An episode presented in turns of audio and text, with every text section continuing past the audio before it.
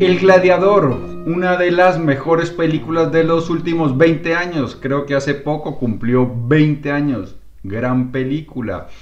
Y trata también del tema que nos gusta tanto en este canal, el estoicismo. Así que lo que vamos a hacer hoy es analizar la filosofía estoica en la película El Gladiador y estoy seguro que vamos a aprender montones de estoicismo, pero más importante aún, hay lecciones valiosísimas sobre cómo enfrentar la adversidad.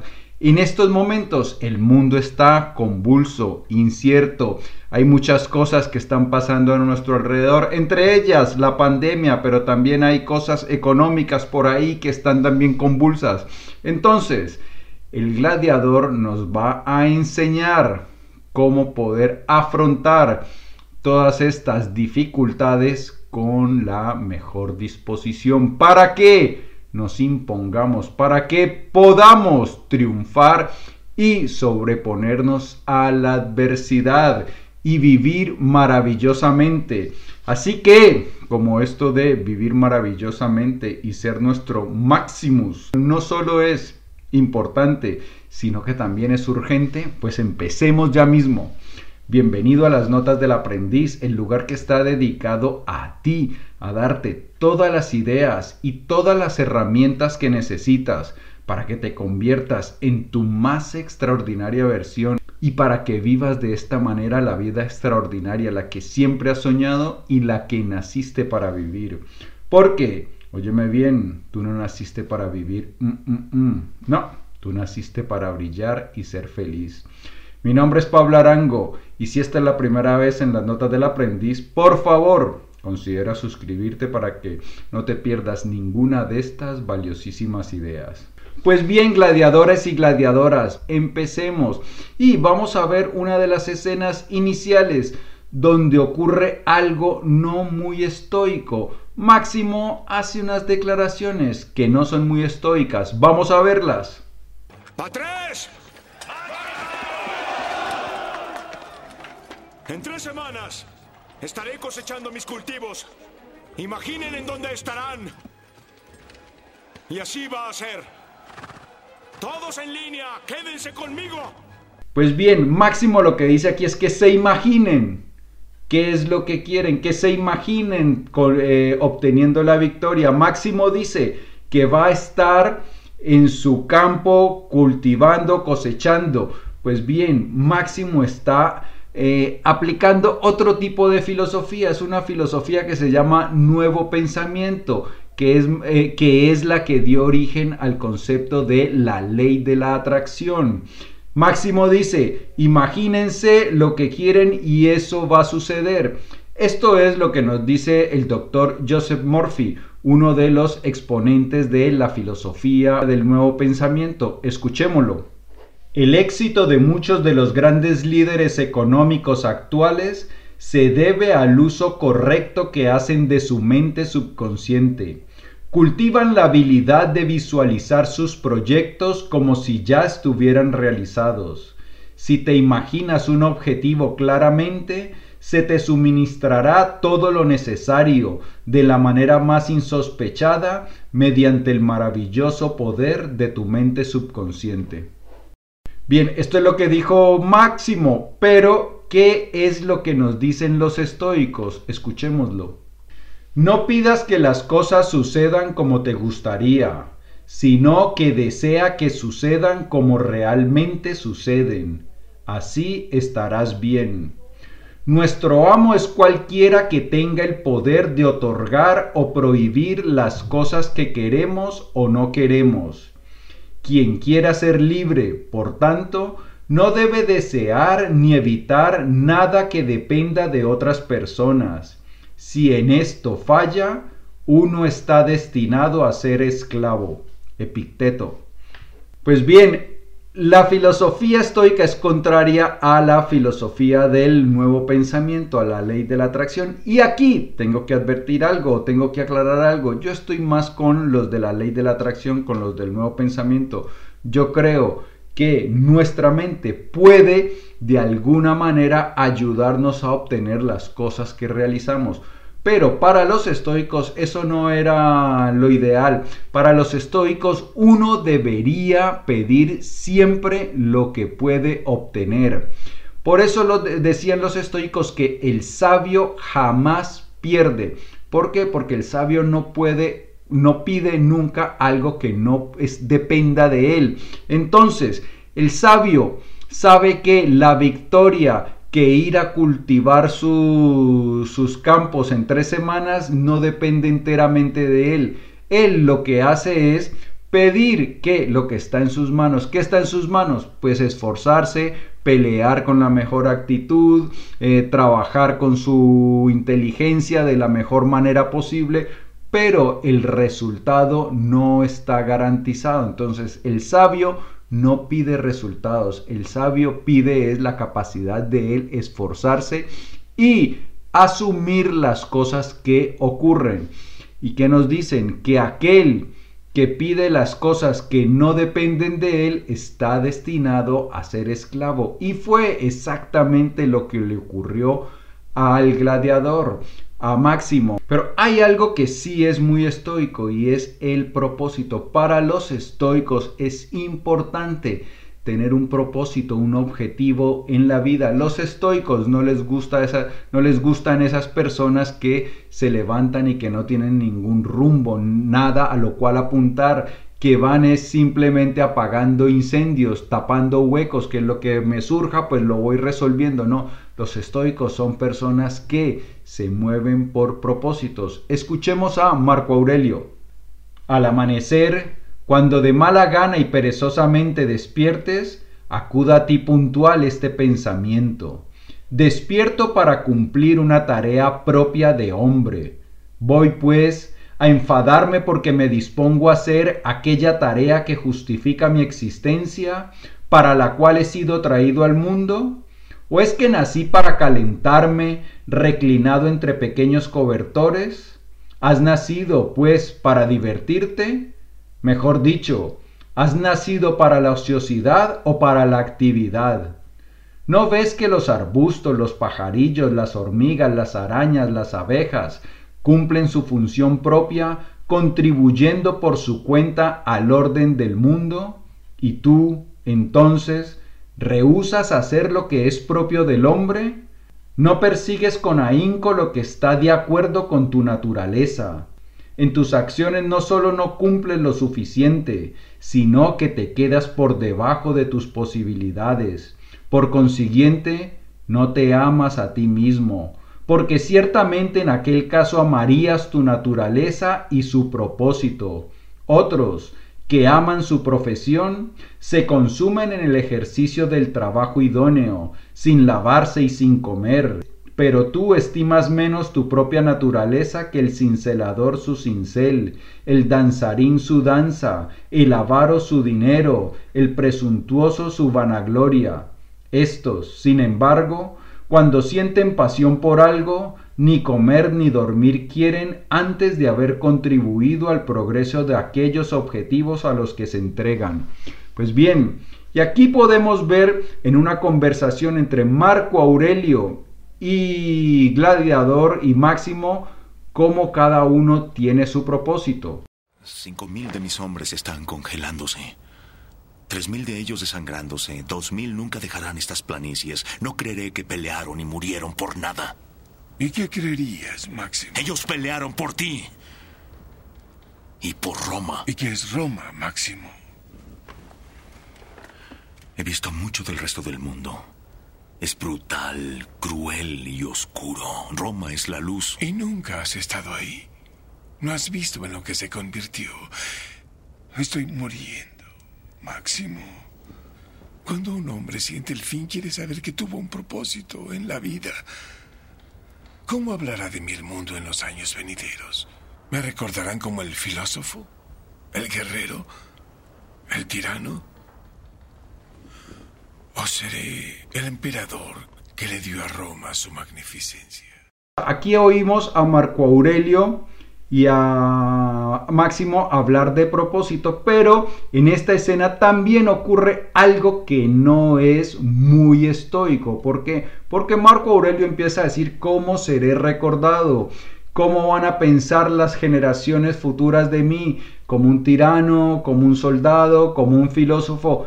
Pero para el verdadero Marco Aurelio, el Marco Aurelio histórico, la fama, el legado, lo que piensen las futuras generaciones de él, era algo que lo tenía sin cuidado. En sus meditaciones, en su libro, una y otra vez lo encontramos diciéndose a sí mismo que no prestara atención a eso. Escuchemos una de esas frases. Todo es efímero, la fama y lo famoso también. ¿Cuántos después de haber sido celebrados por su fama han sido entregados al olvido? ¿Y cuántos de los que han celebrado la fama de otros han muerto ya hace mucho tiempo? Después de todo, ¿qué significa la fama duradera? Mera vanidad. Este es uno de los puntos no muy estoicos de la película porque Marco Aurelio no tenía en cuenta la fama, la posteridad. Para él eso era irrelevante, era mera vanidad. Cicerón.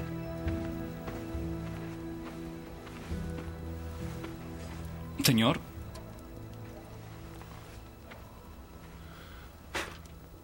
¿No te molesta hacer tu trabajo? A veces hago lo que me gusta hacer. El resto del tiempo, lo que tengo que hacer. Y aquí en esta conversación con su sirviente vemos una de las claves del propósito.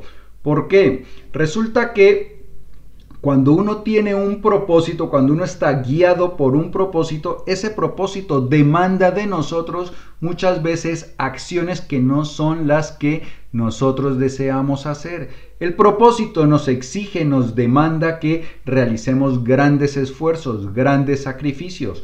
Pero, como dice el sirviente de Máximo, Muchas veces hago lo que quiero y otras veces hago lo que debo. Pero hay algo que tenemos que analizar y es que cuando nosotros tenemos un propósito, un ideal noble, un noble objetivo que cumplir, lo que queremos y lo que debemos hacer empiezan a coincidir. Y esa es la razón por la cual cuando yo trabajo con mis clientes, o mejor dicho, con mis amigos en coaching, porque con todos tengo una gran relación, eh, lo que hacemos primero es descubrir cuál es nuestro noble propósito, cuál es el ideal de vida, cuál es el ideal de persona que queremos llegar a ser. Porque cuando yo tengo ese ideal, lo que quiero hacer y lo que debo hacer empiezan a coincidir. Si yo tengo un ideal de persona, pues empezar a alimentarme bien, empezar a hacer ejercicio o empezar a trabajar después de mi jornada de trabajo.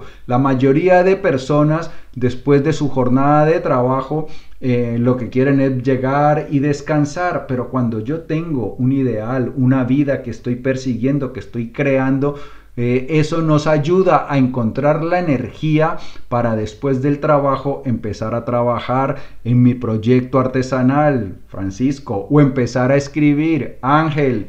Entonces, eso nos el propósito nos da la capacidad de hacer lo que hay que hacer y eso que hay que hacer se convierte también en lo que quiero hacer porque son pequeños sacrificios comparados con lo que voy a obtener con ese ideal que estoy persiguiendo.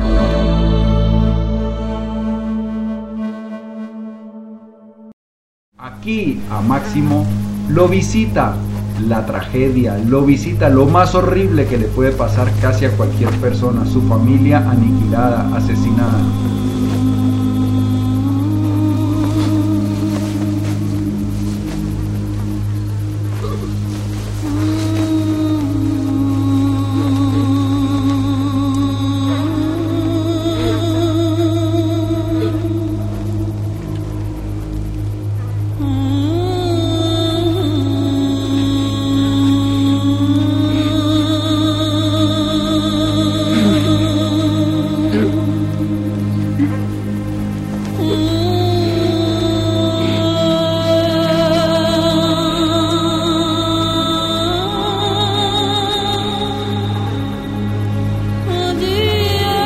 Visitado por la tragedia, lo vemos cómo está sufriendo, pero para los estoicos es normal que uno sufra, es normal sentir esos golpes tan fuertes del destino, pero el estoico lo que hace es sobreponerse. Escuchemos estas palabras impresionantes de Séneca. Así, el ataque de las contrariedades no trastorna el espíritu del hombre fuerte.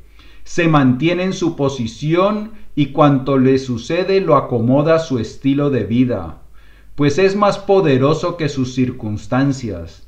Y no digo no las siente, sino las vence, e incluso se alza, por lo demás tranquilo y calmo contra las que lo acometen. Todas las adversidades las toma como entrenamientos. De otro lado, ¿quién, con tal que sea un hombre dispuesto a la honradez, no está deseando un trabajo adecuado y preparado para tareas peligrosas? ¿Para qué persona industriosa no es el ocio un castigo? Se marchita sin oponente la virtud. Se ve cuánta es su grandeza y cuánto su poder en el momento en que se muestra de qué es capaz con su resistencia. Conviene que sepas que los hombres buenos deben hacer lo mismo, de modo que no se espanten ante las circunstancias duras y difíciles y no se quejen del destino, sino que den por bueno cuanto les ocurra y lo vuelvan bueno. Lo importante no es qué soportas, sino de qué manera. Esto es una de las claves o de los mejores discursos estoicos que podemos encontrar. porque Lo siente, Máximo siente la pérdida de su familia, se siente también enfadado por la traición de Roma, de Cómodo, pero lo que vemos a través de toda la película es que jamás se queja, jamás se pone en plan víctima, víctima de ¿por qué me pasa esto a mí si yo he sido bueno? ¿Por qué el mundo es tan injusto conmigo? No, eso no es la actitud de un estoico. Los estoicos, los verdaderos estoicos, jamás se ponen en plan de víctimas. Ellos, lo que les llega, los acepta lo sienten, pero empiezan a superarlo. Y aquí lo que vemos luego a partir de este momento de la película es cómo empieza Máximo a superar esa gran tragedia. Primero, como es normal, cae en un lugar oscuro, ni siquiera quiere vivir. Él ha perdido su vida, ha perdido todo sentido, toda existencia. Cuando es capturado como esclavo y eh, convertido en gladiador que se le propone para que luche, no quiere luchar, quiere que lo maten. Español,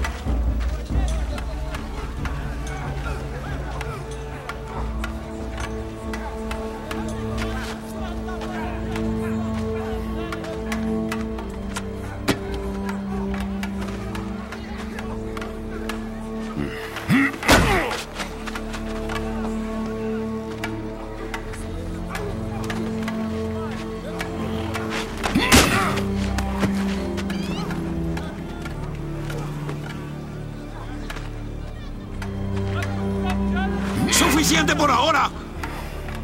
Llegará su momento. Hmm. Siguiente. Bien, y eso es al principio de su tragedia, cuando recién lo visita la tragedia, entonces no quiere vivir. Pero no olvidemos una cosa, Roma los estoicos vivían en medio de una cultura del honor. El honor para los romanos era muy importante, era tan importante casi como la vida misma. Miremos al principio de la película lo que dicen antes de la batalla. Firmes y dignos. Firmes y dignos. Firmes y dignos. posiciones!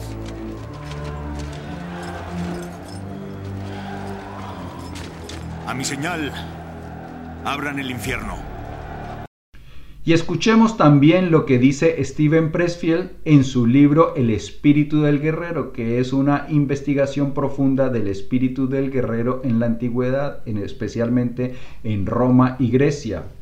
El guerrero que avanza hacia la batalla o simplemente decide continuar la lucha, tiene más miedo a la desgracia ante los ojos de sus hermanos que a las lanzas y flechas del enemigo. Para los guerreros eh, era una desgracia peor ser considerado como un cobarde, morir sin honor. Entonces, Máximo quería morir, pero llega un momento de la película, un punto de inflexión. Escucha a quien ese momento es su dueño, su amo, decirle que no puede morir como un cobarde, que hay que que si va a morir que sea como un hombre. Algunos de ustedes creen que no pelearán. Y algunos no pueden. Todos dicen lo mismo hasta que salen allá. Escuchen.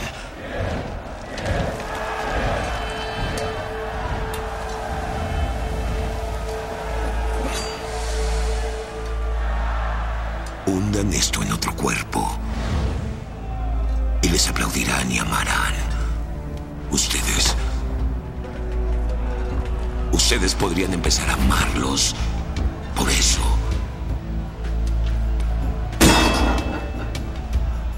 En definitiva, todos vamos a morir. Infelizmente no podemos elegir el modo, pero sí podemos decidir cómo encarar ese final. Para que se acuerden de nosotros como hombres. Esto le llega profundo a Máximo. Y volvamos otra vez al principio. Antes de la batalla, Máximo hace este gesto.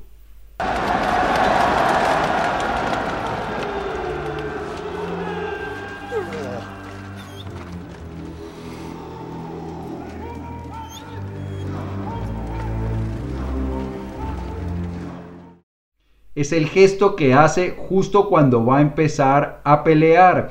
Y después del discurso, de la charla que le echa su amo en ese momento, miremos el gesto que hace.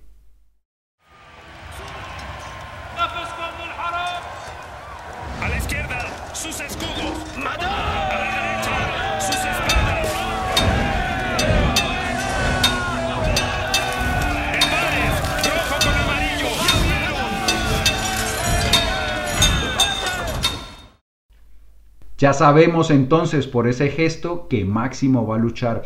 Ahí empieza Máximo a superar su tragedia. Entonces, antes quiere morirse, ahora no está dispuesto a morir de cualquier manera, va a morir con honor y se vuelve entonces un gladiador feroz, empieza a pelear y empieza a ganar una gran reputación como gladiador. Pero luego viene el siguiente punto de inflexión que es cuando ya no solo está interesado en morir con honor, sino que vuelve otra vez a su propósito. Durante toda la película vemos a Máximo como un hombre orgulloso, altivo, pero es, es, una, es un orgullo producto de que sabe que es una buena persona, sabe que es un ser humano competente. Entonces, lo vemos que no se, no se amedrenta ante las dificultades, pero en esta conversación con Lucila que le recuerda quién era y quién debería ser, lo vemos por primera vez como agacha la mirada, siente vergüenza de ver en lo que se ha convertido. Sigamos con esta escena. Es que no entiendes. Moriré en esta celda hoy o en la arena mañana porque soy un esclavo. ¿Qué podría ser para que fuera diferente? Conocí a un hombre un día. Un hombre noble un hombre de principios que quería a mi padre. Y mi padre lo quería a él. Que sirvió bien a Roma. Ese hombre no existe. Tu hermano hizo bien su trabajo. Y una vez Máximo vuelve otra vez a abrazar el ideal, a abrazar el propósito, entonces empieza no a moverse, por el ánimo de venganza, sino por el bien de Roma, por el bien de una idea, por traer a la realidad el ideal. Incluso vemos también cómo le echa un discurso a su amo, a su dueño, para que empiece también a dejar ese materialismo, esos fines egoístas de enriquecerse nomás y, se y empiece a trabajar por nobles ideales. Oh, sí. Sé que eres hombre de palabra, general. Sé que morirías por honor. Morirías por Roma. Morirías por la memoria de tus ancestros. Pero por otra parte, yo solo divierto. ¡Guardia!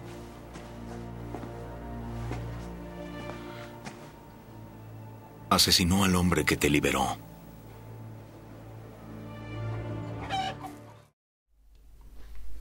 Y empezamos a notar la transformación de Máximo porque cuando él era un simple gladiador que aspiraba a morir con honor, pues era despiadado, mataba, mataba y mataba. Tú solo matas, matas y matas. No quieren un carnicero, quieren un héroe. ¿Quieres que regresen otra vez? En lugar de hacer los pedazos, recuerda, tú eres entretenimiento. Pero ahora que está regido por ideales más nobles, muestra compasión.